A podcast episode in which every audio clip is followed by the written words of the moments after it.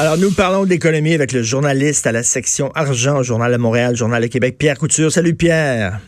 Salut Richard. Écoute, euh, mauvaise nouvelle encore, la pénurie de main-d'œuvre qui fait des siennes. Donc là, c'est Louis Garneau qui va fermer euh, temporairement ses installations à Québec parce qu'il manque de staff.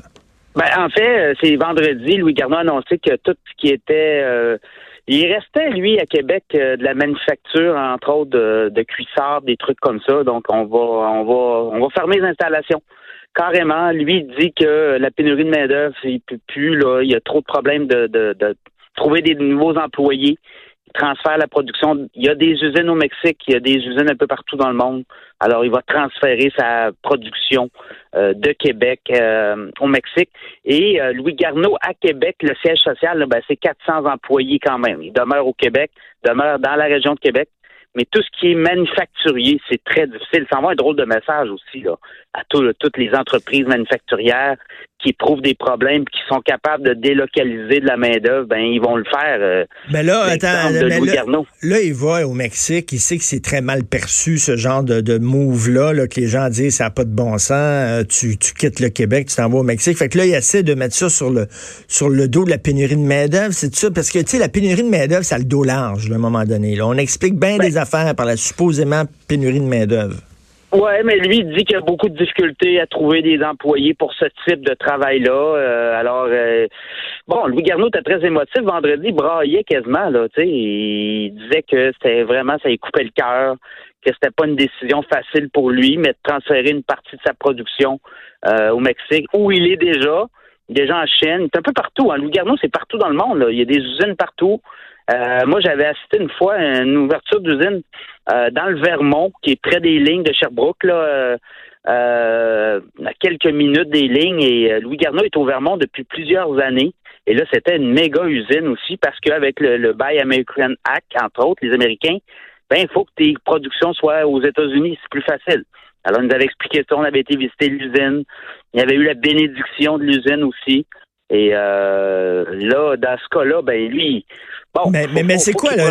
C'est quoi? C'est les, les, jeunes veulent pas travailler ou il n'y a pas suffisamment de jeunes pour remplir tous les postes disponibles? C'est quoi le problème? Ben, dans le cas de Louis Garneau, c'est du manufacturier, c'est des, des hmm. postes de couturière. Euh, c'est peut-être euh, plus rare à trouver, c'est ce qui semble être le cas. Alors, euh, bon, si lui le fait, j'imagine qu'il y en a d'autres qui vont le faire. Puis là, ben, ça envoie encore un drôle de message.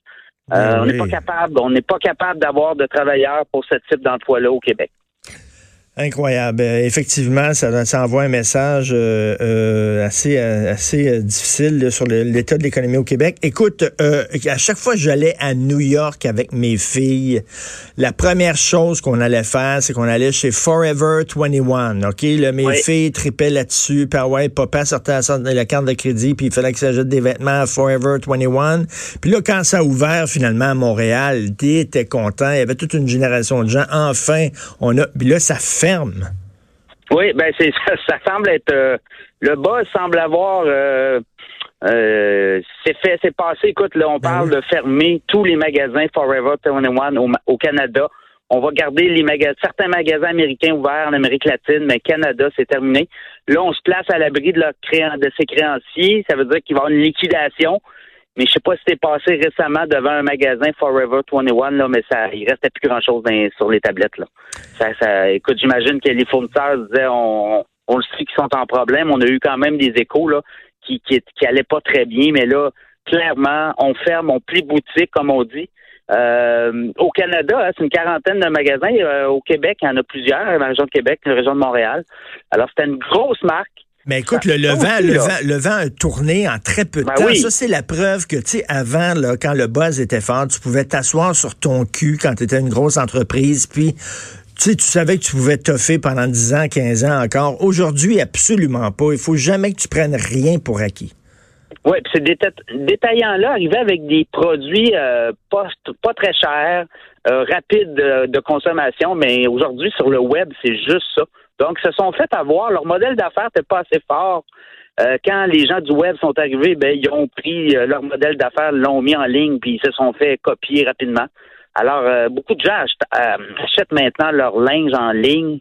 Ça vient de Chine, ça vient de, de, l'Asie et, c'est rapide, euh, livraison rapide et H&M aussi, c'en est un joueur qui ressemble beaucoup à Forever 21 qui sera à surveiller parce qu'on nous dit aussi euh, que H&M pourrait euh, suivre la, même voie. Après ça, ça va être quoi? Ça va être Zara, quoi? Ils sont en train de ben, tout ben, c'est ça, c'est tough, là. C'est des, c'est des détaillants étrangers qui sont arrivés au Canada, qui se sont placés dans les centres commerciaux. Ils ont acheté très cher leur emplacement. Puis là, ben, aujourd'hui, ils partent un à un. Alors, euh, euh, le message s'envoie, c'est que le web est fort et le modèle d'affaires doit être fort aussi. Mais comme tu dis, les jeunes vont acheter des vêtements qui sont fabriqués en Chine puis en Inde, puis en même temps, ils, sortent dehors puis ils marchent pour l'environnement, mais ils achètent des vêtements qui vont être shippés ici en avion ou en bateau euh, plutôt qu'acheter local. Il y, y, a un paradoxe chez, chez certains jeunes. Oh, il y a beaucoup de paradoxes. C'est la même chose avec l'iPhone. Hein. Il y a beaucoup de paradoxes. Oui. Écoute, euh, Arcelor, euh, Metal qui songe à, à, faire, tirer à plug? Oui, grosse compagnie minière, le plus gros joueur dans l'acier au monde. Hein. A des installations euh, sur la côte nord, à Fermont, il y a une mine près du Mont Wright. Et on a aussi à Port-Cartier une usine de fabrication de boulettes de, de, de fer. Ben eux là songent regarde, regarde là. Et on a eu des échos des grandes agences, dont Bloomberg la semaine dernière nous disait euh, sont en euh, en réflexion. La, la, division canadienne pourrait être vendue. Et moi, ce qu'on me dit aussi là, euh, le projet de loi 34, là, avec l'histoire des, des, tarifs d'électricité, ça inquiète beaucoup de grosses entreprises, dont ArcelorMittal, qui étaient en commission parlementaire et disaient au ministre Julien, faites attention, là, l'histoire de, de de geler les tarifs puis ensuite les monter en l'inflation. Nous, on n'est pas très, très chaud à ça parce que dans les dernières années, la, Régie de l'énergie rendait des décisions plutôt favorables et sous l'inflation pour les tarifs d'électricité. Alors, ça inquiète pas mal de joueurs, puis euh, je ne sais pas si ça, ça motive la vente de, en tout cas, la mise en vente de leur division canadienne, québécoise, là, dans le fer, mais ça, c'est un gros client d'Hydro-Québec, et pour eux, euh, les tarifs d'électricité à l'inflation, moi, on me disait qu'à l'inflation, c'est trop élevé. Il faut être sous l'inflation. Alors, dans le monde, il y a d'autres places. Donc, euh, tu reviens, tu reviens ce, ce, projet de loi-là qui dit justement, là, on va fixer les tarifs euh, au niveau de l'inflation. finalement, ça va coûter plus cher pour l'électricité, puis ça, ça rend soudainement le Québec moins sexy pour les entrepreneurs qui veulent faire affaire ici, c'est ça? notamment, puis dans le cas d'ArcelorMittal, eux, en 2015-2016, avaient dit qu'ils allaient euh, vendre ou en tout cas cesser leur opération plus vite que prévu et ils ont investi après ça 500 millions dans leurs installations au Québec.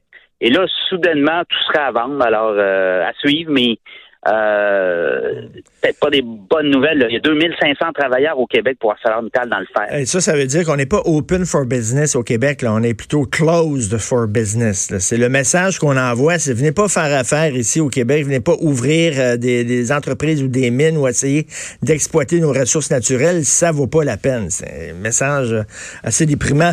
Explosion des importations privées de vin au Québec, Pierre. Oui, euh, quand vous allez au restaurant, souvent vous avez euh, les, les, restaurateurs vous offrent des vins importés euh, d'importation privée. C'est des vins qui sont pas disponibles à SAQ. Ça a explosé. Hein, Richard, vous le disant, c'était 50 millions de ventes par année. On est rendu à 150 millions de ventes. Et je parlais avec des, des agences qui font venir ces vins-là. Ben les, les restaurateurs, hein, la SAQ leur vend tellement cher les prix des vins qu'eux sont obligés de se revirer sur un autre modèle. C'est-à-dire qu'ils font faire qu'une agence d'importation doivent passer par la SAQ, mais réussissent à aller chercher des vins intéressants pour leur mais, mais ça, c'est frustrant parce que, tu sais, le nombre de fois où tu vas dans un restaurant puis tu prends un vin puis il est bon puis tu dis, wow, j'aimerais ça l'acheter à la SAQ. Non, importation privée. Tu dis, coudons, la SAQ, comment ça que la SAQ ne tient pas ces vins-là? Ben, ça serait trop compliqué parce que c'est 312 agences et on me dit que c'est plus de 18 000 produits.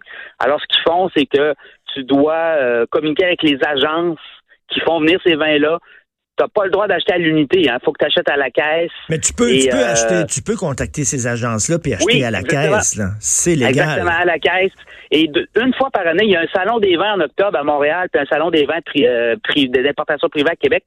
Euh, et là, tu peux acheter à l'unité. Et ça prend une coupe de mois. Ils commandent en Europe les vins et ça arrive et tu peux avoir euh, droit à ces vins-là. Sinon, ben, c'est des clubs de vin, il y a des soirées, il appelle ça des soirées euh, genre top aware, là, Euh, ils font des présentations dans le sous-sol avec des amis. Puis là, ben, tu commandes ton vin à la caisse, puis tu sépares ça avec des caisses de quoi? Des caisses de combien? De 20, de 25? Quoi? Des 12. Des caisses de 12. Des caisses de 12 bouteilles minimum. Oui, ouais, exactement. En bas de ça, t'as pas le droit. En bas de ça, t'as pas le droit. Mais c'est un marché en croissance.